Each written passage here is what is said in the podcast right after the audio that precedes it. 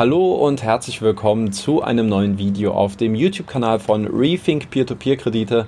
Mein Name ist Danny Neithardt und auf diesem Kanal findest du authentische Erfahrungsberichte und tiefgründiges Hintergrundwissen zu Peer-to-Peer-Krediten.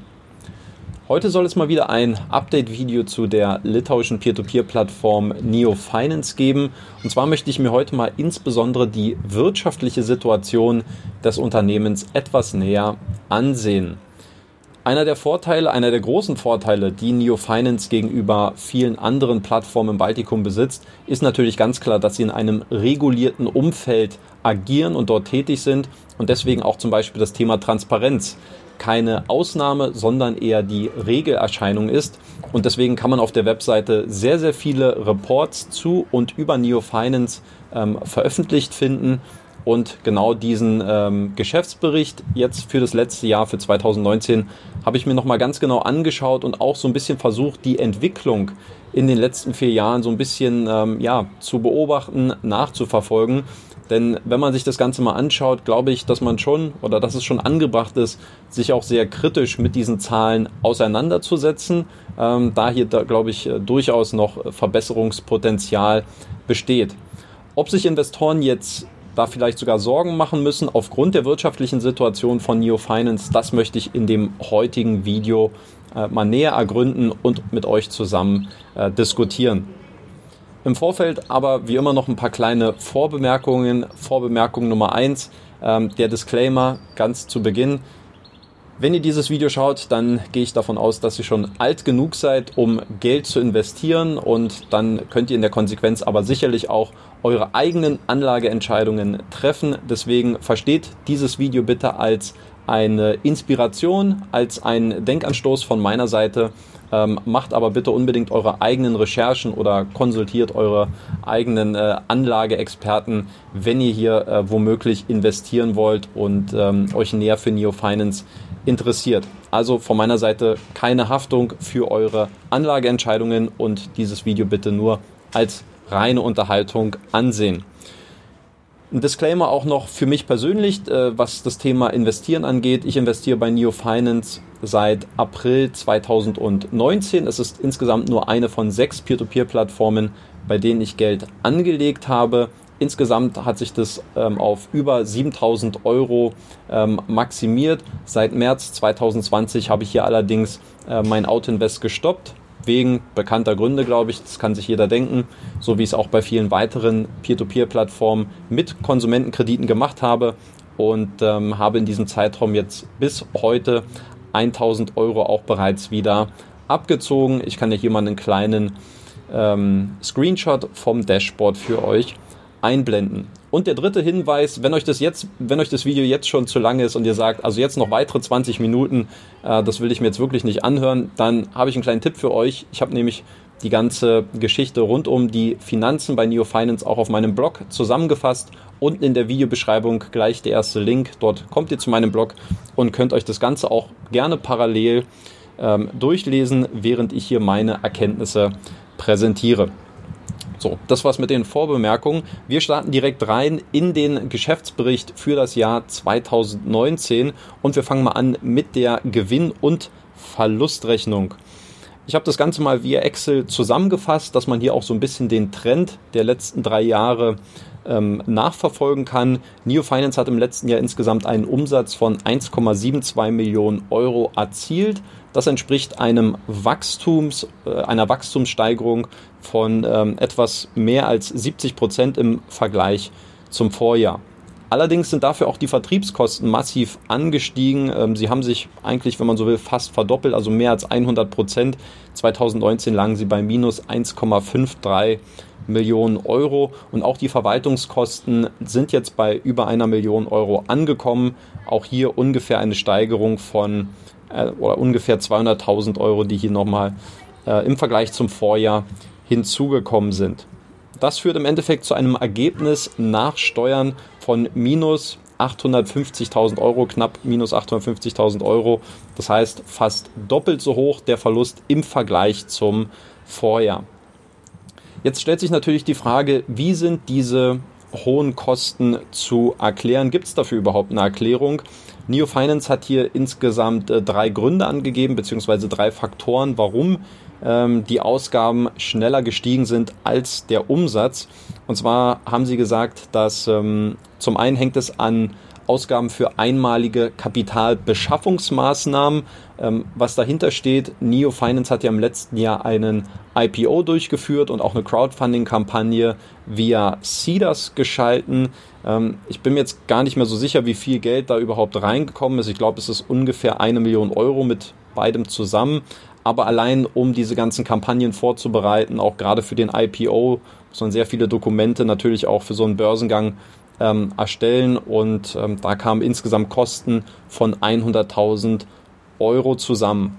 Ein zweiter Faktor, das sind die Anpassungen bei der Rückstellungsbewertung, das umfasst 55.000 Euro und dann auch noch für das PIS-Wachstum, äh, da gibt es einen Betrag, der ist nicht beziffert worden. Ähm, vielleicht erstmal, was ist überhaupt PIS? Das steht für Payment Initiation Service, ist eine Art E-Commerce-Lösung, die Neo Finance entwickelt hat ähm, das hängt sehr stark auch mit der Electronic Money Institution Lizenz zusammen, die Neo Finance erworben hat und worüber dann unter anderem auch eine, ja, eine Art IT-Applikation, die äh, Neo Finance entwickelt hat, ähm, was darüber, dem, darüber dann eben auch möglich ist, abzuwickeln. Und das ist ein sehr ähm, spannendes Gebiet und Neo Finance wächst da tatsächlich auch sehr stark. Ich kann jetzt allerdings nicht genau sagen, wie viele Kosten jetzt tatsächlich dafür äh, zusammengekommen sind im letzten Jahr. Wer sich allgemein so ein bisschen mehr auch für dieses Geschäftsmodell bei Neo Finance interessiert und wer auch mehr zu diesem Payment Initiation Service wissen möchte, der schaut sich bitte mal hier oben das jetzt verlinkte Video an. Da habe ich nämlich im letzten Jahr schon mal dieses äh, Geschäfts- und Monetarisierungsmodell von Neo Finance analysiert. Ich habe noch ein paar weitere Faktoren aufgelistet, die jetzt zu den Ausgaben hinzugekommen sind im letzten Jahr. Entweder handelt es sich hierbei um Vertriebskosten oder um operative Kosten. Zum Beispiel die Marketingausgaben sind im letzten Jahr um 30 Prozent gestiegen, nämlich von 428.000 Euro auf 554.000 Euro. Auch die Kosten für das Inkasso sind, äh, haben sich mehr als verdoppelt, ähm, ist von 180.000 auf 376.000 Euro angestiegen. Ist natürlich irgendwo auch nachvollziehbar. Je mehr Kredite man im Portfolio hat, umso mehr muss man dem auch zwangsläufig für das Inkasso bezahlen. Oder zum Beispiel auch die Gehälter, die um gut 10% gestiegen sind, ähm, auf nunmehr knapp 362.000 Euro. Also man sieht insgesamt, ähm, ja, es haben sich sehr, sehr viele Kosten erhöht, ähm, die dann natürlich zusammen addiert äh, sehr, sehr viel stärker ins Kontor geschlagen haben als der tatsächliche Umsatz und der Gewinn, der am Ende übrig bleibt. Meine Interpretation dazu gibt es dann gleich nochmal. Vorher schauen wir aber noch kurz auf die Bilanz und hier habe ich sogar die Ergebnisse der letzten vier Jahre mal aufgelistet und äh, werde jetzt mal über ein paar äh, Kennzahlen bzw. KPIs sprechen, die sich äh, hieraus ableiten lassen. Äh, fangen wir mal an mit der Eigenkapitalquote, also das Verhältnis von Eigenkapital und Bilanzsumme. Die lag nämlich im letzten Jahr bei Neo Finance bei 15,28 äh, Prozent. Das ist der niedrigste Wert, wie man hier schön sehen kann, äh, in den letzten vier Jahren. Und ich habe auch mal ein paar Quervergleiche gemacht, zum Beispiel bei Mintos im Geschäftsbericht 2019 liegt die Eigenkapitalquote bei 41 Prozent, bei Bondora sogar bei 44 Prozent, also deutlich ähm, gesünder, wenn man so möchte, in der Bilanz als bei Neo Finance. Auch das Wachstum des äh, Eigenkapitals selber ist, muss man sagen, sehr, sehr moderat bei Neo Finance. Ähm, wir befinden uns jetzt bei etwas mehr als einer Million, knapp 1,1 Millionen Euro. Und wenn man sich mal den Verlauf in den letzten vier Jahren anschaut, dann denke ich mal, ist man jetzt noch nicht in so einem Bereich, wo man sagt, das lässt sich jetzt nicht mehr weiter skalieren, sondern es wächst einfach nur noch sehr, sehr langsam. Dann schauen wir auf den Liquiditätsgrad. Das ist immer der, das Verhältnis aus kurzfristigen Vermögenswerten und kurzfristigen Verbindlichkeiten. Und natürlich, dieser sollte im Idealfall dieser Wert immer über 1 liegen, also dass man kurzfristig immer mehr Cash zur Verfügung hat als tatsächlich an äh, Schulden. Und hier sehen wir, dass der Wert bei Neo Finance bei 1,03 liegt. Auch hier ist es der schlechteste Wert in den letzten vier Jahren. Der Wert befindet sich noch über 1, ist allerdings äh, nicht mehr viel, was jetzt äh, tatsächlich fehlt. Also auch hier muss man beim Liquiditätsgrad sehr genau hinschauen, Ähm, da sehen wir eine Entwicklung, die auf jeden Fall deutlich besser sein könnte bei Neo Finance. Und abschließend noch ein Blick auf den Verschuldungsgrad, die sogenannte Debt-to-Equity-Ratio, also das Verhältnis von Gesamtschulden und Eigenkapital. Und auch hier liegt der Wert bei Neo Finance bei 5,31 und auch das ist der schlechteste Wert in den letzten vier Jahren. Auch hier habe ich den Quervergleich wieder zu Mintos und Bondora.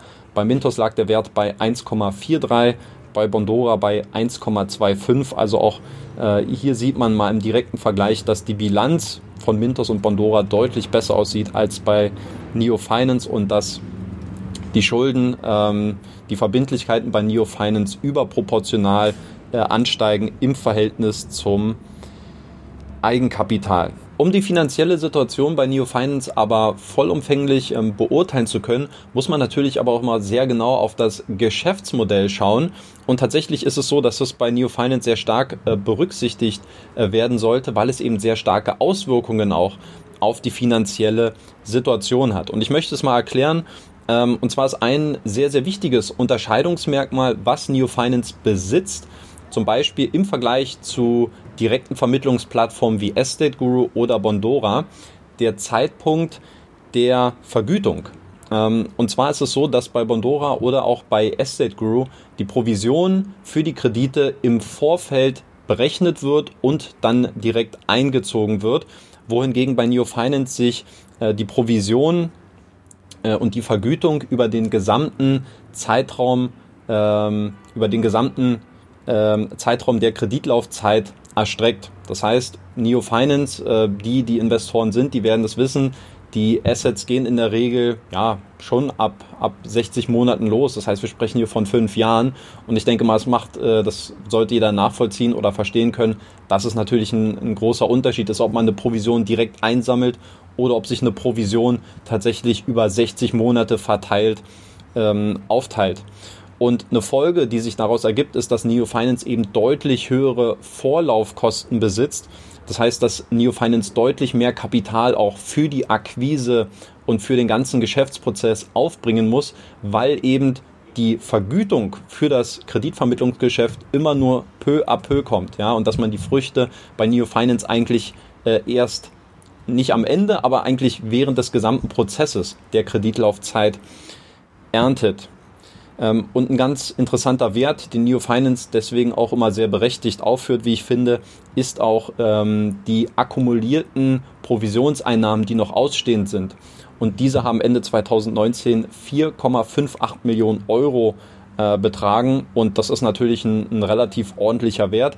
Man muss jetzt allerdings auch äh, hinzusagen als Hinweis, dass es sich hierbei um den Idealzustand handelt. Das heißt, wenn wirklich jeder Kreditnehmer auch seinen Kredit bedient, nur dann bekommt Neo Finance auch die Provision ausbezahlt. Das heißt, wenn man jetzt mal ratingabhängig von A, B oder C Rating hier einfach nochmal eine 5 bis, sage ich mal, 20, 25-prozentige Ausfallquote noch mit berücksichtigt, ähm, ja, dann weiß jeder selber, dann sind wir vielleicht in einem Bereich, wo statt der 4,6 Millionen Euro ist am Ende tatsächlich vielleicht nur 4 Millionen Euro werden, ähm, wenn hier auch Kreditausfälle mit berücksichtigt werden. Also das, diese 4,6 Millionen Euro, das ist auch immer nur der Idealzustand und quasi ähm, der wäre einer perfekten Zahlungsmoral auch der Kreditnehmer geschuldet. Und um das auch nochmal zusammenzufassen, das ist also auch der Grund, warum Neo Finance externe Kapitalbeschaffungsmaßnahmen durchführt, weil die Gesellschafter natürlich auch sagen, bevor wir das ganze Geld reinpumpen, schauen wir eben, können wir uns ähm, über externe Quellen finanzieren und damit unsere Eigenkapitalrendite steigern. Ähm, ist, denke ich mal, in der Praxis jetzt auch nicht so ungewöhnlich. Deswegen, das dient einfach, einfach auch nochmal als Erklärung, warum Neo Finance auch äh, diese externen Maßnahmen durchführt und ähm, teilweise auch durchführen muss, eben auch bedingt durch äh, aufgrund des Geschäftsmodells. Und das möchte ich allgemein mal ähm, loswerden, dass die, ähm, dass ich finde, durch so einen durch so eine Analyse eines Geschäftsmodells oder auch von Geschäftsberichten Peer-to-Peer-Plattformen zu bewerten sind sehr komplex und das ist mir in Vorbereitung zu diesem Video auch nochmal ähm, deutlich geworden und ich habe mir das auch wieder mal klar gemacht. Ähm, letztlich da kann man eine Peer-to-Peer-Plattform nicht aufgrund einzelner Faktoren bewerten, sondern man muss wirklich versuchen, das Gesamtkonstrukt zu verstehen. Ich habe vor einem Jahr zum Beispiel angefangen bei Neo Finance zu investieren, oder vor über einem Jahr, und habe da mal ein Video veröffentlicht, die zehn Gründe, warum ich 5000 Euro bei Neo Finance investiert habe und bin sehr stark auf den Business Case eingegangen. Ja, und da war zum Beispiel auch dieses Thema ähm, Sicherheit, sprich ähm, Regulierung für Crowdfunding-Plattformen in, in Litauen. Electronic Money Institution Lizenz oder ähm, das Inkasso-Prozess, der Inkasso-Prozess. Also das sind alles Faktoren, die für mich zum Business Case gehören, der mich von dieser Plattform damals überzeugt hat. Und dann fängt man an zu investieren und merkt, okay, da gibt es durchaus einige Baustellen, auch bei Neo Finance und viele Stolperfallen. Das heißt, neben dem Business Case existiert auch der Investment Case. Und dazu habe ich auch mal ein Video veröffentlicht, ähm, für alle, die bei Neo Finance investieren oder investieren wollen, worauf kommt es eigentlich an und wie sollte man im Idealfall investieren, um ja auch die bestmögliche Rendite als Investor zu erzielen. Und als dritter Faktor gibt es dann eben aber auch noch die wirtschaftliche Komponente. Also die wirtschaftliche Seite muss ebenfalls nochmal äh, betrachtet werden, die ganze finanzielle Situation, wie ist das Unternehmen finanziert, wie sind sie aufgestellt und dann eben aber auch diese Querverbindungen zum Geschäftsmodell zu verstehen, um das Ganze auch richtig bewerten und einzuordnen. Also um es kurz zu machen, es ist äh, relativ komplex und man muss sowas eben immer auf mehreren Ebenen auch betrachten. Ähm, jetzt vielleicht nochmal als Fazit zu dieser finanziellen Situation bei Neo Finance. Mache ich mir Sorgen, würde ich mir Sorgen machen, wenn ich äh, auch ja, wenn ich Investor bin, wenn ich Investor wäre, würde ich mir Sorgen machen. Ähm, ich glaube, dass man die finanzielle Entwicklung bei Neo Finance sehr genau beobachten sollte. Es gibt allerdings zwei Aspekte, die mir persönlich Hoffnung machen, dass ähm, Neo Finance die Kurve bekommen wird und dass ähm, ich glaube, wir auch schon im nächsten Jahr sehen werden, ähm, wo sich vielleicht auch die Stärken des Geschäftsmodells dann für Neo Finance ausspielen werden. Ich habe zwei Punkte genannt. Grund Nummer eins für mich ähm, ist der Vorstandsvorsitzende Evaldas Remakes. Ich kenne ihn jetzt mittlerweile auch schon durch mehrere Treffen, wo wir uns persönlich immer mal ausgetauscht haben. Er ist für mich ein sehr umtriebiger Unternehmer. Er hat über 20 Unternehmen gegründet. Er ist mittlerweile auch sehr vermögend, sehr wohlhabend. Ähm, und ich weiß aber, dass er einen sehr großen Fokus ähm, von seinen unterschiedlichen Ventures, die er hat, die er eben auf Neo Finance legt und wo da wirklich auch sein Herzblut ähm, drinsteckt. Und deswegen glaube ich auch nicht, dass, wenn es wirklich hart auf hart kommen würde, genauso auch, äh, was auch für die anderen Gesellschafter gilt, äh, dass sie im Notfall, wirklich im Worst Case auch äh, nicht Neo Finance absaufen lassen werden. Ich glaube, diese gezielten Kapitalbeschaffungsmaßnahmen sind eben, wie ich es schon erklärt hatte, in erster Linie deshalb äh, angewandt worden, weil man eben die Eigenkapitalrendite steigern möchte und so wenig wie möglich eigenes Geld verwenden will. Ich bin allerdings auch überzeugt, wenn es hart auf hart kommt, dann würden die Gesellschafter sicherlich auch mit ihrem Privatkapital bürgen. Und einer der Gründe, die auch dafür spricht, ist einfach, dass Neo Finance auch sehr, sehr viel Skin in the Game besitzt. Nicht nur, dass Neo Finance als Unternehmen selbst in seine eigenen Kredite investiert, sondern auch die Gesellschafter. Und ähm, alleine Ende 2019 haben 4% des ausstehenden Kreditportfolios äh, bei Neo Finance, das wurde durch äh, Gesellschafter privat wohlgemerkt äh, finanziert. Und ja, ich habe die Dashboards von den ähm, einzelnen Gesellschaftern gesehen. Also da waren wirklich auch äh, sechs- bis siebenstellige Summen investiert und allein daraus, denke ich, lässt sich auch, auch ableiten, ähm, dass man sehr bemüht ist, dass Neo Finance eben auch äh, finanziell die Kurve ähm, bekommen wird. Und ein zweiter Aspekt, der mich bei Neo Finance sehr positiv stimmt, was die finanzielle Situation und die finanzielle Entwicklung angeht, ähm, ist der, dass das Geschäftsmodell äh, von Neo Finance auch sehr stark antizyklisch äh, zur Konjunkturentwicklung funktioniert. Das kann sich jetzt der ein oder andere vielleicht äh, denken, basierend auf dem, was ich jetzt im, im, Vorfeld schon zum Geschäftsmodell gesagt habe. Ich glaube nämlich, dass ähm, Neo Finance durchaus äh, seine Stärken insbesondere in einer Phase der Rezession ausspielen kann. Und ich glaube, dass es ähm, gar nicht so weit hergeholt ist, denn bei Neo Finance ist es ja so im Aufschwung, ja, wenn die Konjunktur gut läuft, wenn wir im Boom sind, dann muss Neo Finance sehr, sehr viel Kapital aufwenden, um das ganze Wachstum voranzutreiben. Das heißt, sie brauchen Geld, Geld, Geld, sie müssen Geld drucken, damit man das weitere Wachstum, damit man weitere Kredite äh, finanzieren kann, beziehungsweise damit man neue Kreditnehmer findet und diese ganze Akquise ähm, vorantreiben kann. Wohingegen, wenn wir jetzt in eine Rezession kommen, dann kann man sagen, okay, wir haben jetzt vielleicht ein schwieriges wirtschaftliches Umfeld, wir kommen vielleicht in eine Phase der, der Rezession rein, wir ziehen uns zurück, wir fahren die operativen Kosten zurück, wir müssen jetzt nicht zwangsläufig neue Kreditnehmer finanzieren, wobei da sicherlich auch ähm, viele, Posi oder viele Chancen entstehen können. Aber Neo Finance kann eben sagen, wir sind nicht gezwungen, um jetzt ähm, weiter Geld reinzubekommen, dass wir neue Kredite vergeben müssen. Und diese ganzen Kosten, die man sich dann operativ sparen kann, ja, für die ganzen Marketingausgaben zum Beispiel, ähm, da hat man auf der anderen Seite halt eben immer noch einen großen Stamm an Kreditnehmern, über welche man permanent einen Cashflow reinbekommt und wo dann weiterhin Geld fließt, ähm, was an das Unternehmen zurückkommt, weil man eben, ja, wie ich es jetzt schon mehrmals gesagt hatte, ähm, diese Provisionseinnahmen über den gesamten Zeitraum der Kreditlaufzeit ähm, erstrecken kann. Und das, glaube ich, ist dann vom Geschäftsmodell in einer wirtschaftlich guten Phase sehr schwierig, weil Neo Finance permanent sehr viel Geld einsetzen muss. Aber in der Rezession können sie eben auch sehr stark zurückfahren und dann könnte sich genau dieses Geschäftsmodell, Geschäftsmodell, was dann eben sehr antizyklisch zur Konjunkturentwicklung funktionieren kann, sehr positiv wieder auf die finanzielle Situation bei Neo Finance auswirken. Und da bin ich persönlich schon sehr gespannt, wie das im nächsten Jahr im Geschäftsbericht aussehen wird, ob Neo Finance tatsächlich sehr, sehr viele Ausgaben gekürzt hat und wie sie im Vergleich dazu auch Einnahmen dennoch erzielen konnten. Also darauf bin ich persönlich sehr gespannt. Das sind äh, auf jeden Fall die zwei Aspekte, die mir persönlich sehr viel Mut machen, wenn ich an die finanzielle Situation bzw. die finanzielle finanzielle Entwicklung bei Neo Finance denke. Ja, das waren meine Gedanken zu diesem Thema. Gibt es einen Grund zur Sage für Anleger? Sollte man sich da äh, womöglich ähm, Sorgen machen, wenn man auf die Finanzen von Neo Finance schaut? Ähm, ich weise gerne nochmal darauf hin, das ist meine persönliche Interpretation. Ihr könnt mir aber gerne mal in die Kommentare schreiben, wie ihr das ganze Thema bewertet. Und ähm, ja, dann freue ich mich auf den Austausch mit euch. Ansonsten verlinke ich hier gerne nochmal die Videos, äh, wo ich äh, ein bisschen näher auf das Geschäftsmodell von Neo Finance eingegangen bin, beziehungsweise auch, ähm, worauf es beim Investieren ankommt. Ich denke mal hier vor den Chilis werde ich jetzt die schönen Videos präsentieren. Schaut es euch gerne an. Vielen lieben Dank fürs Zuschauen und wir sehen uns beim nächsten Video hoffentlich wieder. Bis Danny und tschüss.